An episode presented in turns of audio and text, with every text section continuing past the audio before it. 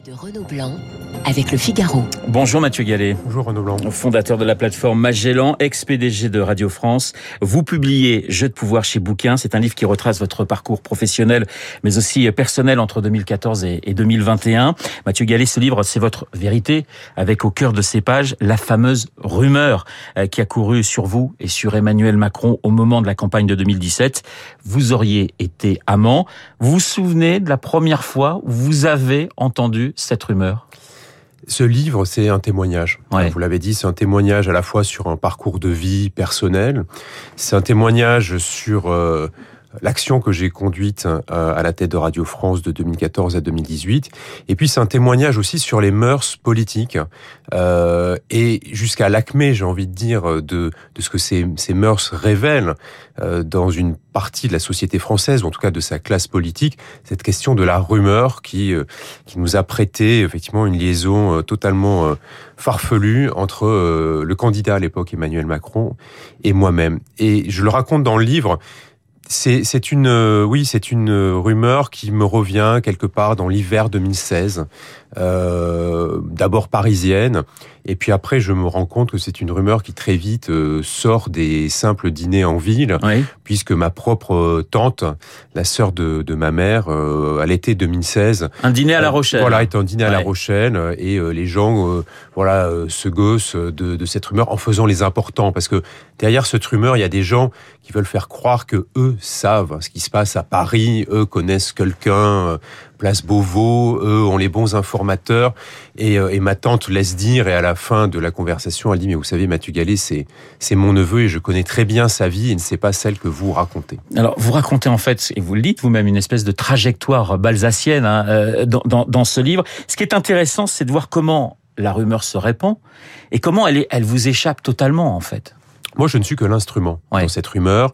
Euh, je me pose d'ailleurs la question pourquoi ça m'est tombé dessus, si vous me permettez l'expression, parce que Emmanuel Macron et moi sommes des, des connaissances professionnelles, euh, mais nous ne sommes pas des amis, euh, donc on peut pas tirer le fil sur cette amitié. Donc il y a bien quelqu'un qui a créé de toutes on pièces euh, ce bruit. Et, et, donc effectivement, je pense que cette rumeur, elle, elle dit beaucoup de ce que euh, le monde politique, euh, dans euh, sa pusillanimité, dans parfois sa petite médiocrité, est capable d'inventer pour faire chuter ou croire de faire chuter un homme. À la fin, ça n'a pas empêché Emmanuel Macron d'être élu, fort heureusement.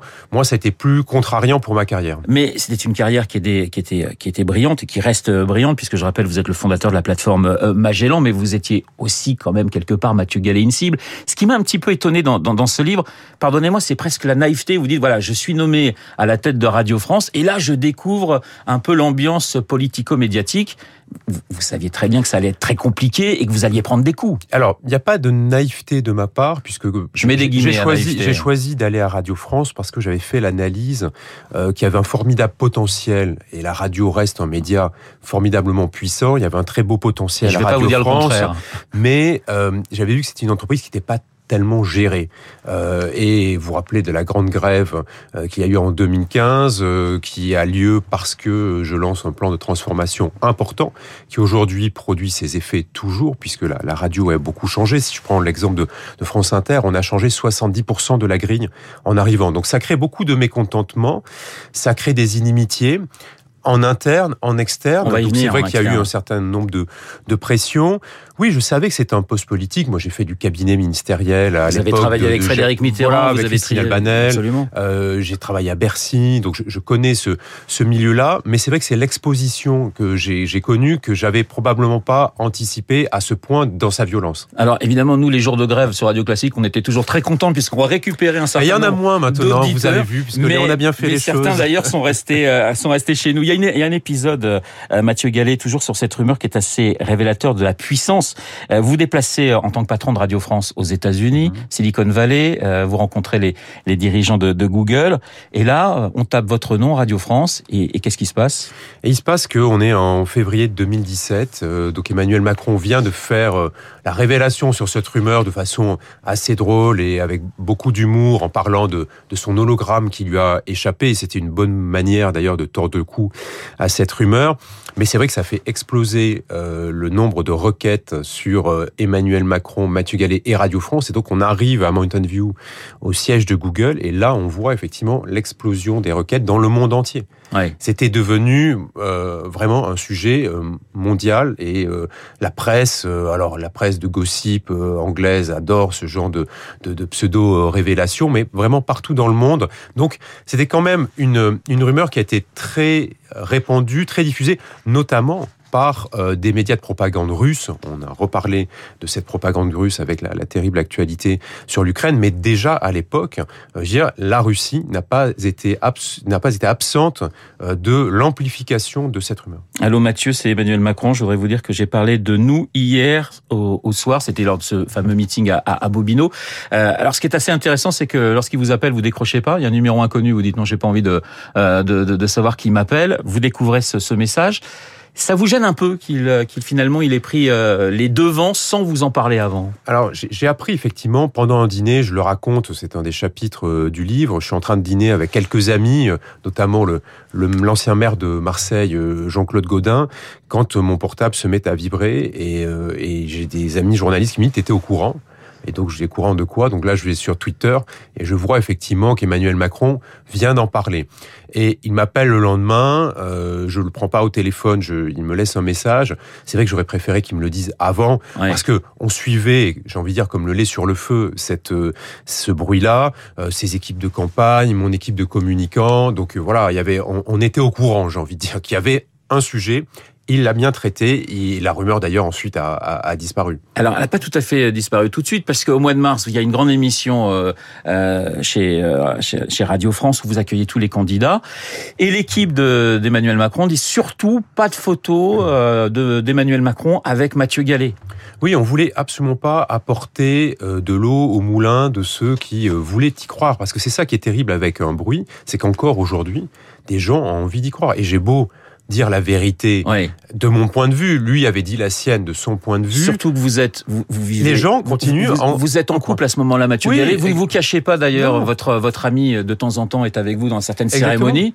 Euh, donc voilà, c'est pas. Il euh, y a, pas de. Il y a pas. Il y a, rien de caché. Il y a rien de caché. Il y a même l'idée, un moment. Euh, je le raconte, de, de Mimi Marchand, la, la, papesse des paparazzi, de vouloir organiser euh, euh voilà une fausse paparazzade où on nous voit euh, tous les quatre avec mon ami, avec euh, Brigitte Emmanuel Macron. Et je dis voilà, ça c'est une très mauvaise idée parce que les images, on peut leur faire dire absolument le contraire de ce qu'on aurait voulu. Et, donc voilà, moi je, pense que ça a été une rumeur très blessante pour le couple Macron. Ça a été quelque chose qui a été très désagréable pour moi aussi, pour ma famille. Euh, et, c'est ça que je voulais raconter aussi dans, dans ce livre. Vous parlez des Russes, mais cette rumeur, elle semble venir plutôt du camp d'Emmanuel Macron. Enfin, quand je dis du camp d'Emmanuel Macron, de la gauche. C'est ma conviction. Ceux qui ont vu que Emmanuel Macron avait de l'ambition pour lui-même euh, dès l'année 2015, quand il est au gouvernement depuis quelques mois, c'est la gauche, c'est absolument pas la droite. Et c'est effectivement la, la, thèse que je développe dans, dans cette enquête. La tête, vous êtes à la tête de Radio France à, à, à 37 ans, ce qui est quand même très très jeune. Euh, vous avez été choisi par le CSA. Vous venez plutôt, on va dire, de la droite. Mm-hmm.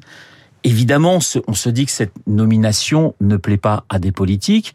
Vous allez faire un, un, un plan de, on va pas dire de restructuration, mais vous devez faire. Ah si, on peut dire un plan de restructuration avec 300 départs. 300 départs, 20 millions d'économies à trouver. Exactement. Et, et, et, et, là, effectivement, euh, ça flingue dans, dans, tous les sens. Le canard et on relâche. Le canard, j'y viens, mais le canard enchaîné, effectivement, sort l'histoire du, du, fameux bureau mhm. à, à, à 100 000 euros.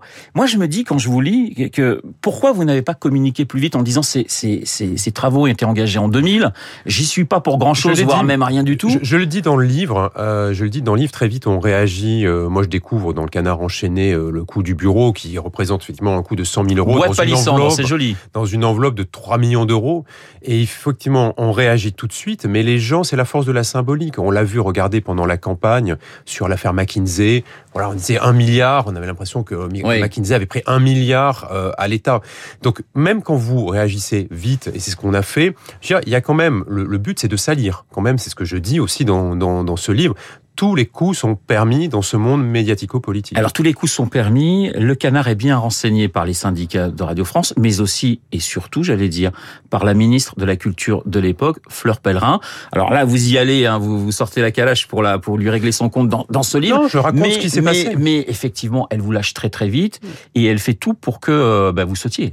Il faut qu'il y ait quelqu'un qui porte le chapeau. On se rappelle, ça a été 28 jours de grève. Euh, moi, je pouvais plus mettre les pieds dans mon bureau qui avait euh, menacé d'être envahi. Euh, et la ministre, la situation l'échappe. Et donc, à un moment, il faut bien qu'il y ait quelqu'un qui porte le chapeau de cette grève. Soit c'est le dirigeant de l'entreprise, soit c'est la tutelle qui n'a pas vu arriver le coup. Moi, c'est un plan de, transformation qui s'est étalé sur plusieurs années. J'ai mis plusieurs mois à le travailler. Et l'État euh, tergiverse euh, au moment où il faut trancher. Et moi, je dis au début du mois de mars euh, de 2015, je dis maintenant, il faut que je le dise parce que les syndicats sont inquiets. Et on me dit non, il y a les départementales, il faut attendre. C'est très chaud d'ailleurs hein, dans, dans, le bureau de la ministre en, en, entre elle et vous à certains moments. C'est très chaud. À peine je suis sorti du bureau, qu'il y a un communiqué de presse qui sort euh, pour rendre absolument public ce qu'elle vient de, de, me dire.